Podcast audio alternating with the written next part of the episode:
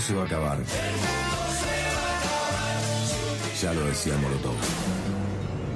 Y nadie lo escuchó. La vida como la radio da revancha. Por eso, dale bola, Amadeo. Porque el mundo, el mundo está recaliente. Buenas tardes, queridos y queridas verdolagas. Lo de hoy no será una paradoja. Aunque el pequeño caso que ilustraremos tiene varias, nos vamos a centrar en una falacia, una de las tantas que giran en torno al tema de la libre competencia, del valor de los mercados libres, etcétera, etcétera. ¿Qué hacen las empresas en mercados desregulados? ¿Compiten libremente generando beneficios para el usuario? ¿Se esfuerzan en una competencia casi darwiniana para ver quién puede capturar a su presa? El cliente. ¿Y sobreviven los que más beneficios le entregan al consumidor? Pamplinas. Les cuento una historia y ustedes responderán a estas preguntas. Los datos los tomo de un reporte firmado por Aman Hazard en la web Inside Climate News.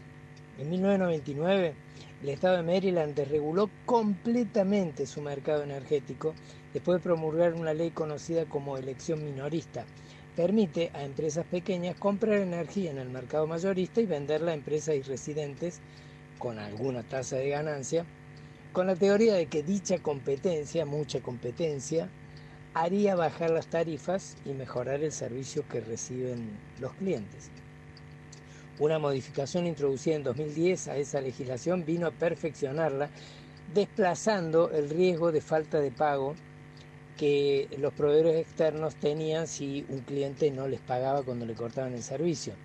Lo que ocurrió es que a partir de ese momento las empresas privadas eh, se dejaron de hacer cargo de las moras que pasaron automáticamente a engrosar las deudas eh, que afrontaba el Estado de Maryland. Como resultado de esa ley, en la actualidad más de 120 empresas operan en Maryland y venden gas, electricidad o ambos a clientes comerciales y residenciales. Después de algo más de dos décadas, un estudio reciente del Instituto de Energía de Berkeley, o sea, no, no es de una organización terrorista ni mucho menos, acaba de revelar que aquellas áreas con ingresos familiares inferiores a 10.000 al año, o sea, los hogares de menores ingresos en Estados Unidos pagaban precios particularmente altos, al igual que los vecindarios con una en los que viven una gran proporción de migrantes, residentes sin diplomas de escuela secundaria, residentes negros, mestizos, latinos e hispanos. Para ponerlo corto, los residentes de Maryland pagaron entre 2014 y 2019 un exceso de más de 700 millones de dólares en comparación con lo que habían pagado empresas de servicios públicos estatales. Si hacen una cuenta al voleo, en esos cinco años son más o menos unos 10 palos de exceso por cada una de esas 120 empresas, ¿sí? lo que da una tasa de utilidad extra, de, de, de gasto extra de 2 millones de dólares al año por empresa. El reporte demuestra que los proveedores externos se dirigieron particularmente a los vecindarios de bajos ingresos a través de acciones de marketing directo en el que prometían reducción del gasto en contratos con letra chiquitita que terminaron empernando a los usuarios que para descubrir que estaban empernados necesitaban el consejo de abogados, contadores y, si me apuras hasta de la Pachamama. La pregunta es, ¿qué fuerza invisible haría que las empresas esas 120 empresas prefiriesen pelearse entre ellas por mejorar los precios del servicio para tener una gran cantidad de clientes con una chiquitita tasa de ganancia por sobre la estrategia de aprovecharse de las personas de menores recursos, los que están más necesitados y los que tienen que contratar apurados pensando en que van a ahorrar dinero.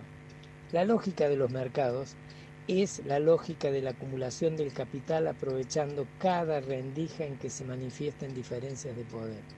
Lo paradójico aquí es que pese a que se acumulan casos y casos, historias y evidencia, la mentira del libre mercado se sigue reproduciendo y lo que es más triste, ganando adeptos.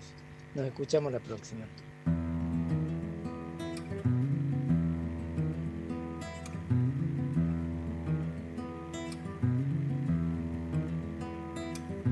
Han saqueado el campo una vez más a tiempo para cosechar cuando salíamos del lío. Asomamos la cabeza en el lodal, las botas de la patronal vuelven a ahogarnos en el río. Ha llegado el tiempo de volver a celebrar la estupidez, a ver en otro al enemigo, a volver a sostener en una mano el corazón, en la otra una canción vital. Ha llegado el tiempo de luchar.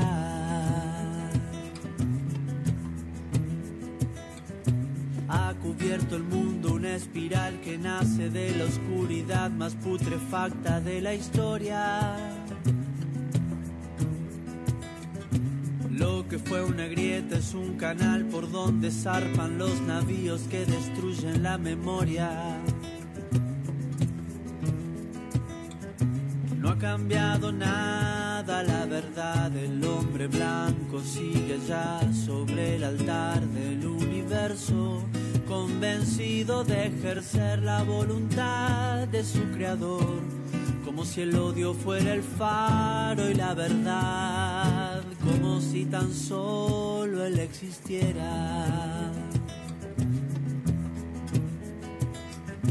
El que te asegura libertad, trenza eslabones al hablar, encadenándote la mente.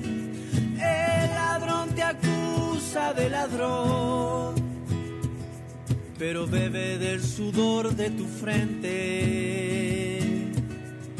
Alguien dijo alguna vez que la moral es una ley que siempre gana el que es bueno.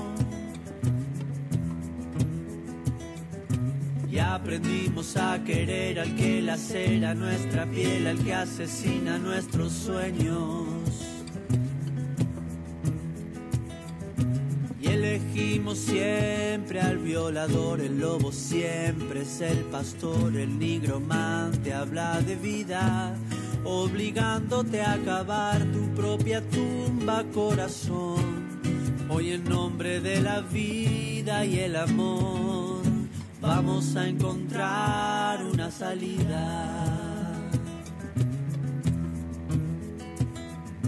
El que te asegura libertad, trenza eslabones al hablar, encadenándote la mente.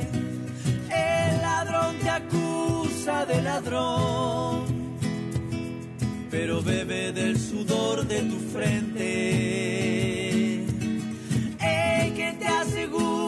Libertad, trenza eslabones al hablar, encadenándote la mente. El ladrón te acusa de ladrón, pero bebe del sudor de tu frente.